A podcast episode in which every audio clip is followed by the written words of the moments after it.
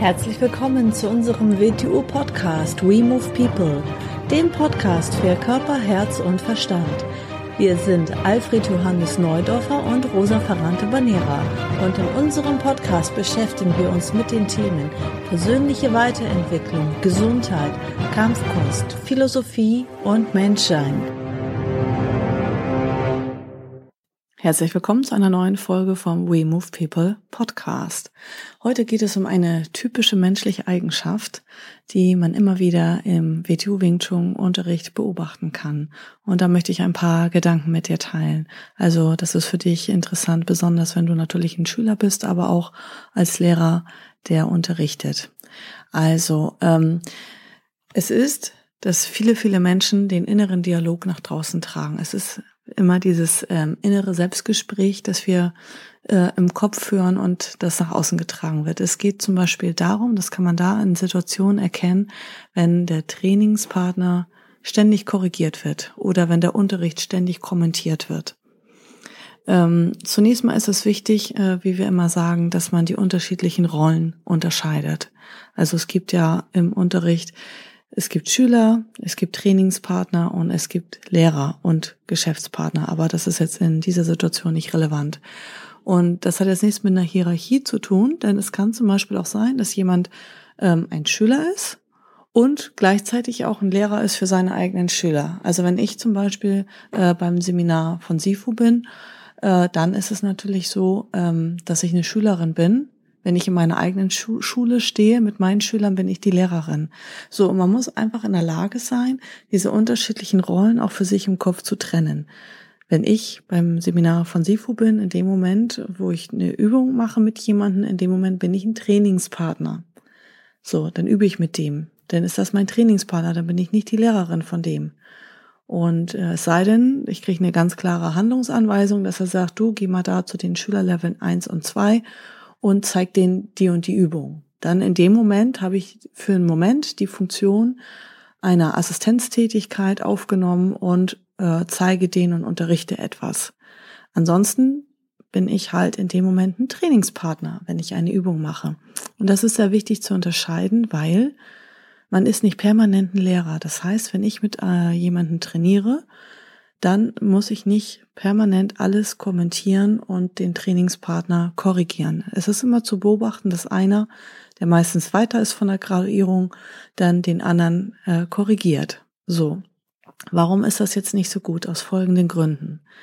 In dem Moment, wo du jemanden korrigierst, nimmst du ihm die Möglichkeit, etwas selbst zu erkennen und etwas selbst zu erfahren und etwas selbst wahrzunehmen.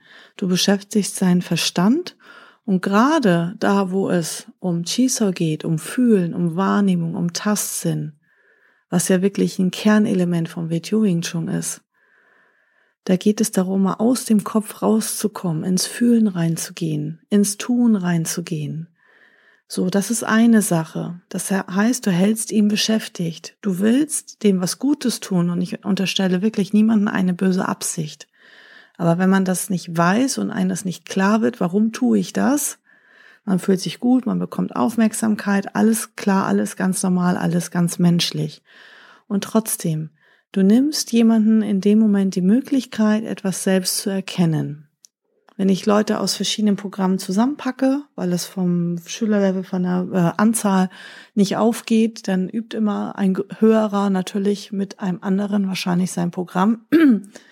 Und dann kann man immer wieder beobachten, dass der denn den Lehrer spielt in dem Moment. Nein, in dem Moment bist du ein Trainingspartner. Stell dir das vor, wie bei einem Orchester, es gibt nur einen Dirigenten. Wenn alle da versuchen, da ihr Ding da durchzuziehen und was zu erklären und was zu machen, dann gibt es halt kein äh, harmonisches, aufeinander ausgestimmtes Konzert. Es gibt einen Dirigenten. So, und ähm, in dem Moment, wo du jemanden korrigierst, verwirrst du auch den Schüler. Man denkt, man tut dem was Gutes, ich erkläre dem das jetzt alles ähm, lang und breit. Ähm, du verwirrst ihn, weil meistens ist es so, ist auch zu beobachten, dass das, was derjenige erklärt, ist für ihn selbst relevant. Das versteht er selbst auf seinem Niveau, weil er ja auch schon viel weiter meistens ist. Das versteht der Schüler aber meistens nicht, beziehungsweise ist auch total irrelevant für den in, in, in seinem Stadium. So, das heißt, du verwirrst ihn höchstwahrscheinlich. Ein Lehrer, wenn, wenn ich äh, Schulleiter bin, ich habe meine eigenen Schüler, in dem Moment, ich weiß ganz genau, wo ist wer, wer hat welche Veranlagung. Ich kenne meine Schüler ganz genau und ich bin auch für ihren Fortschritt verantwortlich. Zum Beispiel, ich korrigiere eine Sache. Ja, also jemand macht ein Movement zum Beispiel und ich korrigiere eine Sache und sehe über ganz viele andere Sachen hinweg. Ja, dass der Stand nicht richtig ist, dass die Hüfte nicht richtig steht, dass der Arm irgendwie, der andere Arm irgendwie nicht richtig zurückgezogen ist, dass der Kopf schief ist, dass der Ellenbogen zu weit draußen ist. Ich korrigiere eine Sache, weil stell dir das mal vor, wie das vielleicht für dich ist als Anfänger, wenn du was ganz Neues lernst. Stell dir vor, du lernst ganz neu Klavier und die Klavierlehrerin sagt dir, nee, also das Pedal musst du so drücken, also mit dem rechten Fuß musst du das machen, die linke Schulter musst du unten lassen, die rechte Hand musst du das machen, der linke kleine Finger muss das machen. Du bist komplett verwirrt, du bist komplett überfordert und du wirst nichts verbessern. Aber wenn sie sagt, jetzt machen wir mal nur das Pedal, nur mal den rechten Fuß und das machen wir jetzt mal eine Zeit lang, dann wirst du diese eine Sache optimiert und verbessert haben und wirst dich auch daran erinnern, weil du das intensiv gemacht hast. Und so ist es auch. Also der Lehrer weiß genau, was er tut und der korrigiert eine Sache und sieht über mehrere Sachen hinweg. Und ähm, das ist mal schön, wenn der Schüler lernt, die Aufmerksamkeit für ein paar Minuten auf einer Sache draufzulassen, sich mit dieser einen Sache zu beschäftigen, die er wirklich verbessern soll. Und äh, auch in dem Moment, wo du jemanden korrigierst, untergräbst du auch den Lehrer. Ne? Also ähm, zum Beispiel, ähm, ich habe eine Sache jetzt korrigiert geh weg. Der nächste, der sich berufen fühlt, der daneben steht oder der mit dem eine Übung macht, der korrigiert noch ein, zwei andere Sachen und der Schüler denkt, warum sagt die mir das denn nicht? Ja, aus vorgenannten Grund.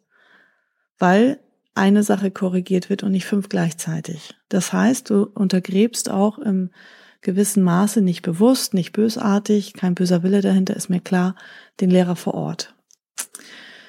So, und es ist aber eine menschliche Eigenschaft, ja. Also es ist so gerade hier äh, im Westen der menschliche Verstand, der will alles verstehen, der will es zuerst verstehen und dann will er es machen. Er will alles analysieren und auseinanderpflücken. Und das ist eigentlich eine Geisteskrankheit, ja. Also es ist eigentlich nicht normal.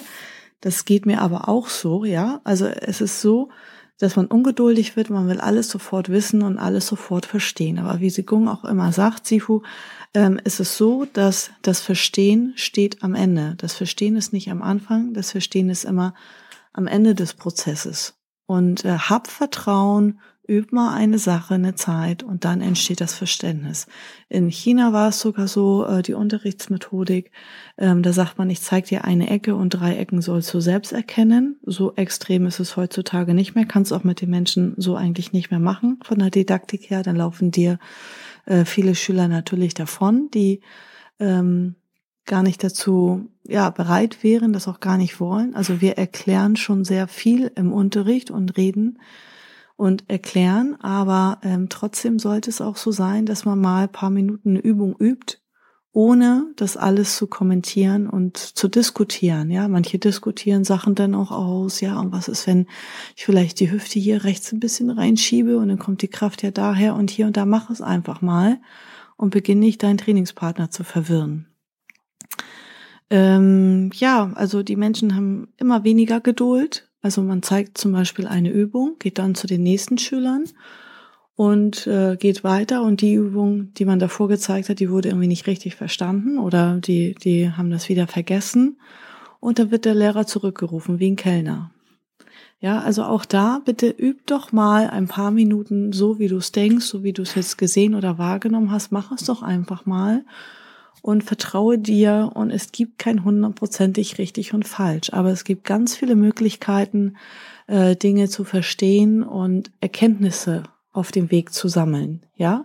Und was viel, viel wichtiger ist, ähm, als ein Besserwisser zu sein, ja, ist, äh, also sei kein Besserwisser, sondern werde ein besser Könner. Also zeige äh, mit deinem Bewegungsfluss deine Geschmeidigkeit, also brilliere mit deinem Können, sei ein Vorbild im Verhalten. Das ist viel, viel, äh, viel, viel wichtiger, als zu zeigen, was du alles weißt und was du alles ähm, verstehst, weil das ist meistens für andere in dem Sinne gar nicht so wichtig und so relevant, weil es ist ja dein Wissen und deine Erkenntnis auch.